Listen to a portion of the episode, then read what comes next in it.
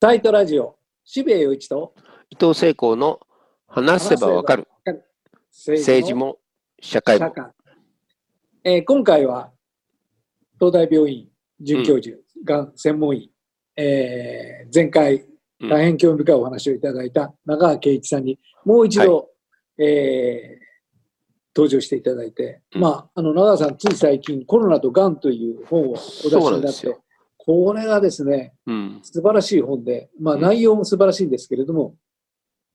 いや今これを書かなければ日本社会においてやっぱりすごく良くないことがあるっていう中川さんの危機感とそれから現状に対する怒りというのがですねちょっとこうエモーショナルに出ていていわゆるいわゆるなんかこうそのなんか医学書と同時にその文学的なエモーションが結構あってですね、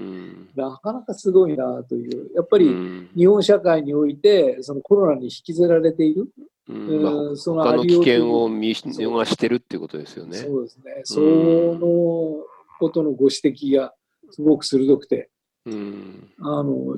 伊藤さんはいろいろ中川さんとはね、あの僕はもう通ってますから、中川さんのところに、主治医になってもらって。そうね、贅沢すぎですよ、サイトでやサイトやっててよかったなと思って。えっと、ちょっとお話を伺いたいと思います。うん、はい。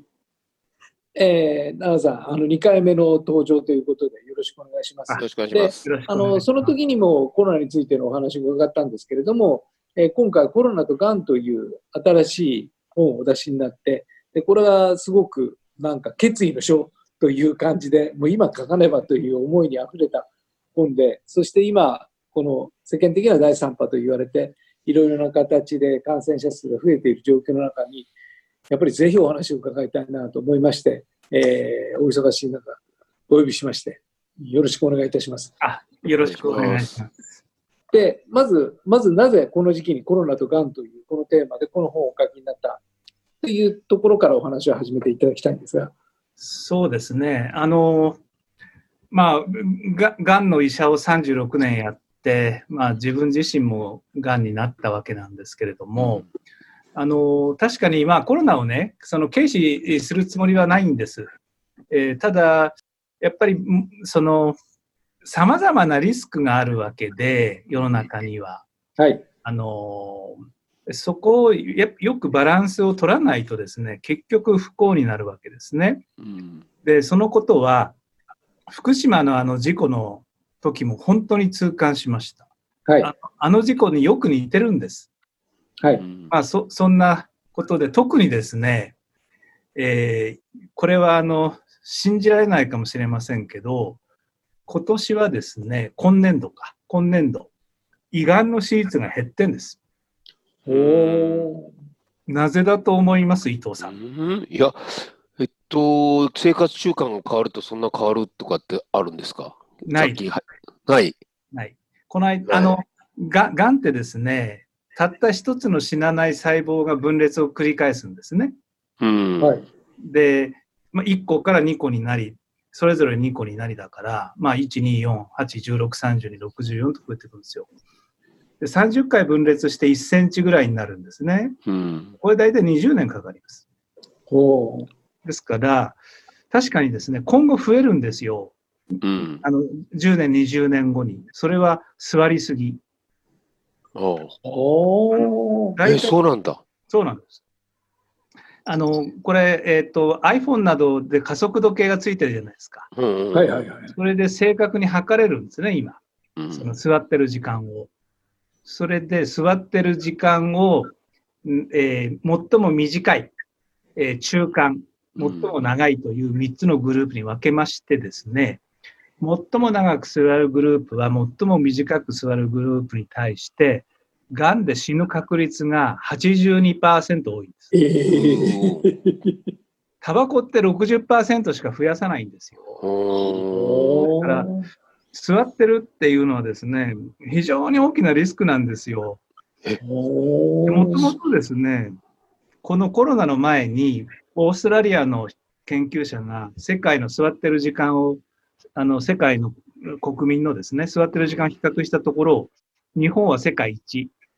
7時間でした。うん。これがさらに、この在宅勤務でですね、8割以上の方がより長く座ってるってうんはい絶対そうですよね。ですから、これ非常にまずい話で、しかし、そういうことを日本人は知らないですよね。うんはい。欧米ではやっぱりもう立って会議するスタンディングデスクなんて当たり前で、うんこの辺はやっぱり考えなきゃいけないんですが、しかし、うんそのえー生活習、特に座りすぎでですよ、がんが増えるのは20年かかる。うんで、一方ですね、なんで胃がんの手術が減ってるかっていうと、検査が行われてないんですよ。ほうんあの特に、まあ、春先、全く人間ドックとか、うんまあ、がん検診とかっていうのがですね、あの、完全に止まりました。それで、おそらく年間を通して、まあ、2割くらい減るでしょう。で、特に、特にですね、胃がんって最も、あの、検査を受ける方と検査をする側が近いんです。ああ、そうか、密着してる。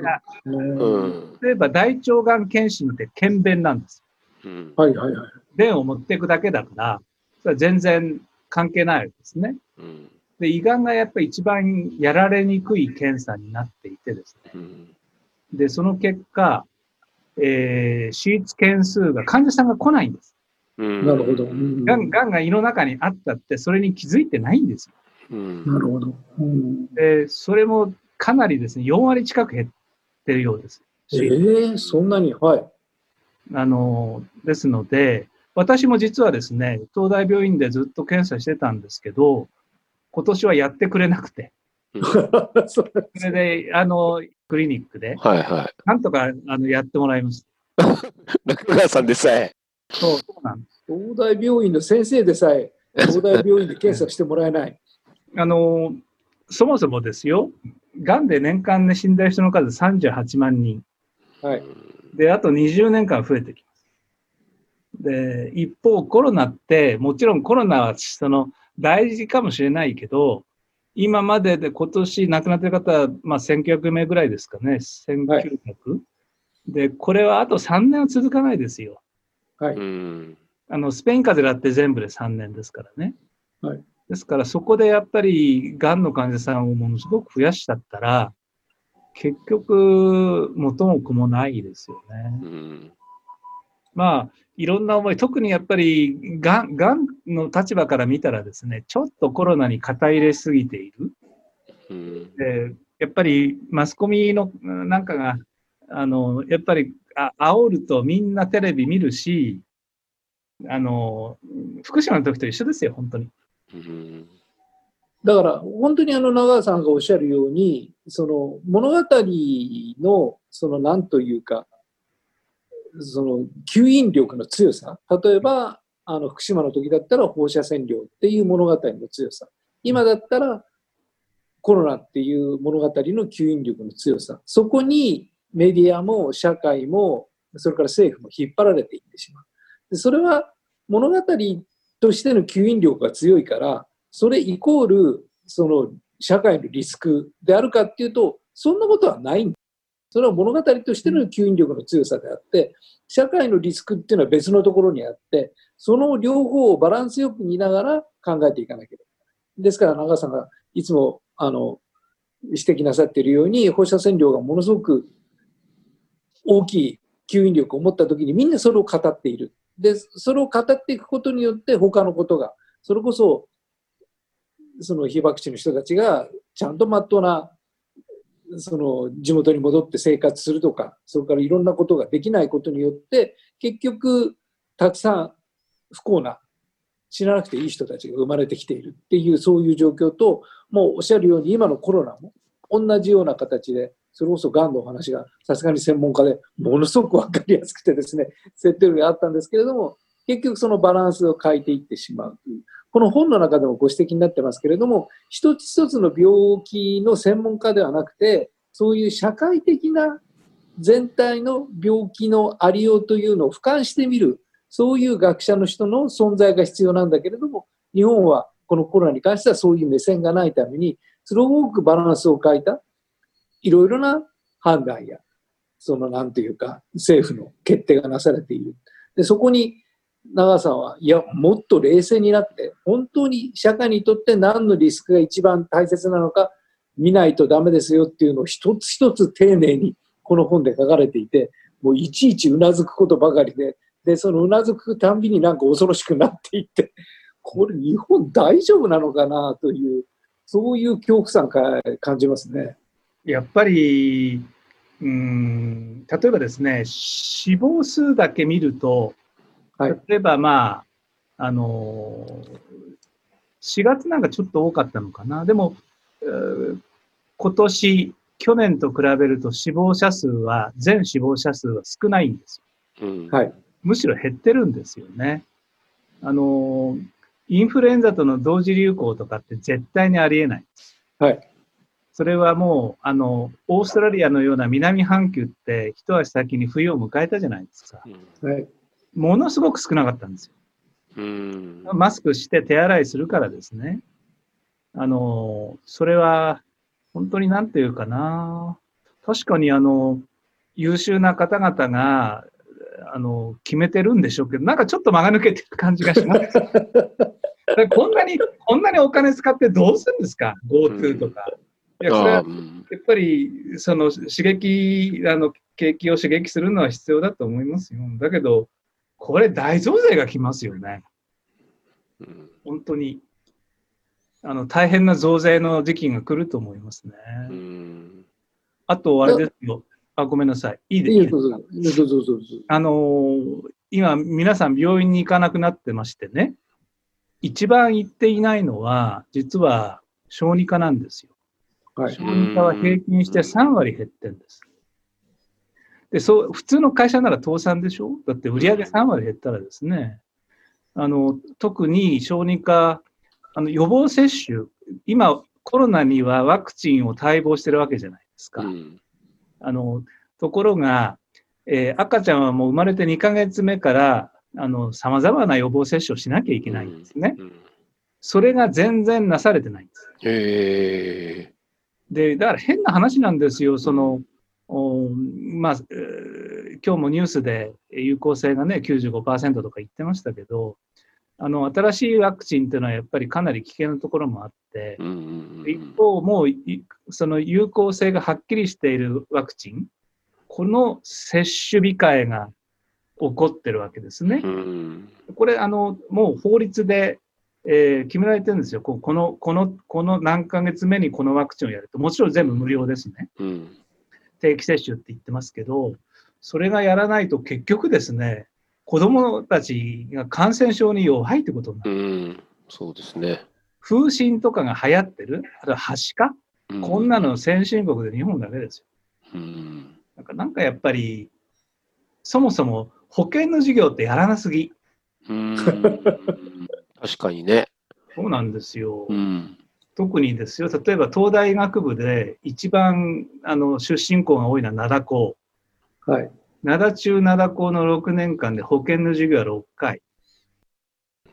で東京の改正、はい、6年間でゼロですよ。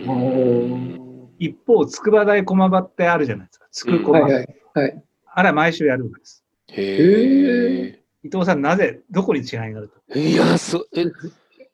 灘子、灘、灘子。うん、灘子と改正はや、あ、そうか、受験に出ないからだ。つくこまだって受験。あ、そうか、あるか。なんだろう。つくこまは国立だから。そうなんですね。公立私立だなと思いました。要するにあの公立の学校ってのは学習指導よりは守んなきゃいけない。うん、だけど、あの、私立は守んなくていい。つまり、日本のエリートはですね、うん、保険の授業を受けないで大人になるんです。いやだから、渋谷さんがご指摘のようにね、あの、なんていうのかな、その、バランスが取れないんですよ。やっぱり世の中には体って実に脆いもので、一つのことばっかり考えてやったら、あの、他のところで必ずしっぺ返しが来るんですよね。うん、そういうところが、あの、なんかちょっと残念な気がします、ね。うん、だから、本当に今回コロナが起きたことによって、あの、中川さんがいつもご指摘になっている、その全体、医療の全体を見る、えー、ただ単に病気だけを見ていくんじゃなくて、その医療、そして病気の持つ変な話、社会性みたいなものを見るっていうのが、やっぱり訓練されていかないと、本当に命が守れないっていうものなんだなと。ただ単になんか、新しい新薬が出たとかワクチンが出たってそういう話じゃないんだなと。大体このコロナだってどんな病気かまあはっきり言って分かんないわけですよね。だからそうなるとやっぱりなんていうのかなコロナに勝つって表現が一番やばいと思うんですけれども勝てないわけですから勝てない戦いをどう戦うのかっていう非常に高度な戦略を求められるときにちゃんとした判断ができないっていうそういうのがすごく難しいですよね。で、微妙な表現なんで、あの専門家じゃない僕だからまあ言っていいかなと思うんですけれども、例えば1万人生かすためにひょっとすると100人死ななければいけないって言った時に、100人の命をお前は軽んじるのかと。その100人の命をお前の子供だったらどうするんだって議論になってしまうと、すごくもう答えようがなくなっちゃいますよね。でも、俯瞰してみると100人の命と1万人の命っていうのをどちらを選ばなければいけないっていうような判断が要求される局面があるわけですね。で、そこの問題設定をする訓練が日本はなかなかされていないなという。そうすると100人の中に自分の子供がいたらどうするんだ自分の親がいたらどうするんだっていうエモーションの議論になってしまうとかなり厳しいですね。今日本中がそれになってる感じがしますね。あの、まあ、死亡数全体は減っているわけであって、まあ、あのコロナで亡くなっている方については、まあ、ご冥福を祈るものなんですけれども、やっぱり多くは高齢の方ですね。あのまあ、年齢とともにやはり免疫力があの落ちてきますので、まあ、あの例えばですよ、まあ、仮な言い方ですけど、まあ、90歳と3ヶ月で亡くなっているはずの方、コロナがなければ、その方々が、まあ、えー、一月なり3ヶ月なり早く亡くなってるっていう、そういうケースが圧倒的に多いはずなんですね。えー、まあ若い方が亡くなるっていうのは極めて極めて稀ですから、あの、まあそのことも避けられれば避けた方がいい。避けられれば避けた方がいい。ただそのことの代償があまりに多いとですね、やはり、それはあの、厳しいだろうとは思いますね。それと、これはラッキーなことですが、日本を含めたアジアはやはり少ないんですね。で、これはあのファクター X などと言われていますけれども、まあ、いろんな要因がある。もちろんその生活の習慣が、あの、靴を脱いでとか、お風呂とか、まあ、基礎をしない、ハグをしないとか、まあ、いろいろあると思いますが、あの、BCG の接種ってのはやっぱり、これ確実にあの効いています。これはあの、科学的エビデンスが出ていますね。まあ、それからあの、まあ、コロナって、えー、これまでもたくさんか、風邪の原因なんかも結構コロナがあるんですね。コロナウイルスが。で、その、アジアで流行った過去のコロナ風邪、まあ、これと、その今回の新型コロナがですね、えー、免疫の細胞から見たら、まあ、交差している。あの、近い。えー、そういうところも、まあ、まずそれは言われています。えー、それとですね、実はこれ、し、あの、この間のネイチャーっていう、まあ、世界でも雑誌に載ったんですけど、これはあの完全にあのエビデンスがあるわけじゃないんですが、まあ、ネイチャーに載ったくらいですからね、ネアンデルタール人の遺伝子、うんはい、ネアンデルタール人とのあの今のホモ・サピエンスで根血があるわけ。うん、そのネアンデルタール人のがの持っていた遺伝子というのが、実はコロナに弱い。うん。へえ。そっか、そういう説が出たんだ。そうなんですよ。まあ、これ説、まだ説ですけどね。レアンデルタールってあのドイツのデュッセルドルフ州で、やっぱりそのあのヨーロッパのあのあの辺から広がった、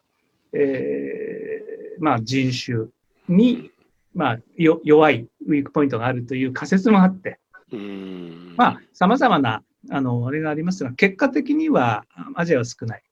日本はその中で決して優等生ではないんですよ。台湾とかなんかには負けてはいます。それでもやっぱり欧米とはかなり違って、あの、欧米のことを、まあ、様々報道する、日本と同じことが、日本でも同じことが起こるというのは、まあ、ちょっと違いますよね。そういう点では、まあ、ラッキーな面もありました。もうそのラッキーというところをちゃんと生かさないと、アンラッキーになっちゃうんですね、それはね。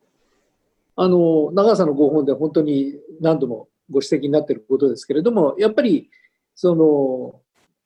我々みたいな人間は、やっぱり、その、病気と感染症と経済のバランスの中において、その、ちゃんと経済を回していかないと自殺者も増えるし、うんぬんというようなロジックをやるんですけれども、やっぱりがんの専門医である長川さんの中においては、その、やっぱりそのコロナコロナって言っているうちに、それこそもっと、というか同じように深刻な病気であるがんの患者さんが、どんどんどんどん増えていくっていう、その病気の、病気の中における相対化のものすごくシリアスな状況。だから、コロナも救わなくちゃいけないけれども、その中において、がんの患者さんがそれこそ、ね、座り続けて、あるいは検査に行かないということにおいて、どんどん増えているっていう、その現実と、まあ、臨床医として直面なさってるわけですよね。その死と向き合ってるわけですよね。そうすると、中川さんの中におけるもうこの状況を何とかしなくちゃ。この死ななくていい人が死んでいく状況っていうのを何とかしなくちゃっていう、まあ、本当に短い時間でこれだけの本を書かれたっていう、その怒りがですね、行間から伝わってきて、やっぱりお医者さん、皆さん思ってる方多いんじゃないかなと思いますね。あの、えっとですね、昨日の新聞に、まあ私もちょっとコメントしたんですけど、はい、あの、えー、あ盛岡、秋田ではですね、が、うん検診を今年度やらない。で、これですね、まあ、あの、人間ドックなんていうのは、やっぱりお金もかかるじゃないですか。が、ん検診って役所から通知が来ますでしょ、うんうん、はいはいはい。伊藤さんも来たはずです。そう。で、1月にカメラ飲むことにしました、近所で。これ、すごい安いはずなんですよね。そうです。もう、ただです。うん、